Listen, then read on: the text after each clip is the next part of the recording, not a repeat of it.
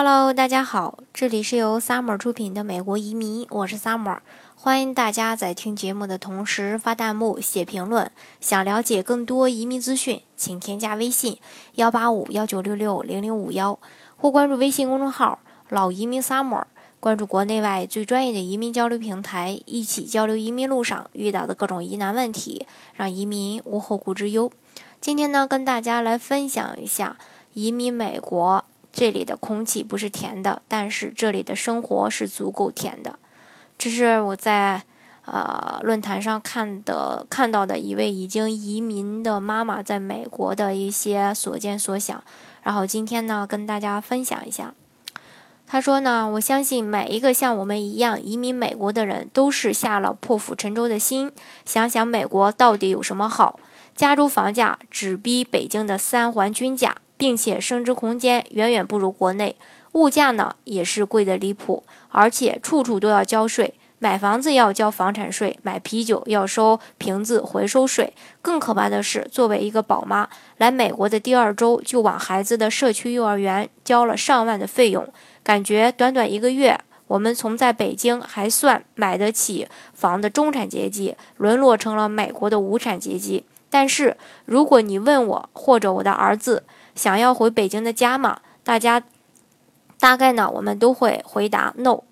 来美国，儿子呢就再也没有因为抢玩具哭过。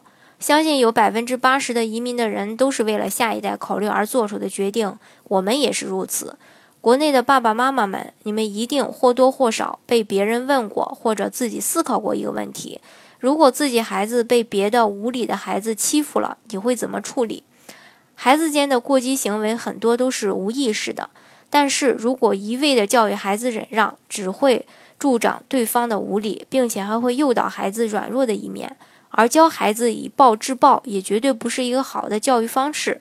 在国内的大环境下，很难有一个完美的解决方法。但是在搬来美国生活的第一周，我就有了意外的发现，这个问题再也不会困扰我了。我们所在的城市是美国加州的，呃，杜柏林，也是被称为中英友好城市。下午陪儿子在社区公园玩耍时，身边围绕着各种肤色的孩子。虽然语言不通，但是丝毫不影响他们玩耍交流。偶尔孩子会向别人手会想要呃别人手中的玩具，我紧张的赶紧上去去说教。但是让我惊讶的是。对方不像国内的孩子一样哭闹不肯撒手，他们往往都会乖巧绅士的把玩具拿出来分享。我想这大概就是中国与美国孩子教育的不同吧。在国内，每个孩子都是家里的宝贝，舍不得让他受一点委屈；但是在国外，平均每个孩子都有，每个家庭都有两个以上的孩子，他们从小就要习惯与别人分享。还有一次。儿子在荡秋千，有一个印度的小朋友就站在旁边保护他，时不时还帮忙推一把，俨然小哥哥的模样，在照顾弟弟。北京的空气质量是常年被调侃的话题，但凡出现蓝天，都能在朋友圈刷屏。而我现在每天都能是晒蓝天。来美国后才意识到，草坪本来就是用来踩的。儿子在草坪上跑来跑去，尽情的呼吸，享受童年的无忧无虑。妹妹总说我崇洋媚外，刚去了几天美国，就处处都说美国好。但是平心而论，在食物上真的是这样。超市买的酸奶，浓浓的奶香和李香是我在国内不曾喝到的。还有超市卖的有机玉米，一口咬下去香甜多汁，这才是小时候妈妈亲手种的玉米的味道。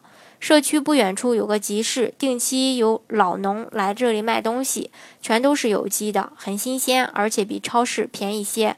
国内有一万种好，我会永远选择做中国人，不入美国国籍。美国也有一万种不好，但是我们为了孩子和我们的美好生活，我会选择坚定不移的在这里努力的发展。以上呢就是一个美国妈妈移民美国后的一些所见所想。当然，每个人移民美国后的一些感受是不一样的，有一些是觉得美国特别棒，有一些是觉得。呃，也会去吐槽美国的种种不好，但是究竟好不好，主要还是看自己，呃，为什么要移民？移民的目的是什么？这个呢是非常重要的。好，今天的节目呢就给大家分享到这里。如果大家想具体的了解美国的移民政策的话呢，欢迎大家添加我的微信幺八五幺九六六零零五幺，或关注微信公众号“老移民 summer”，关注国内外最专业的移民交流平台，一起交流移民路上遇到的各种疑难问题，让移民无后顾之忧。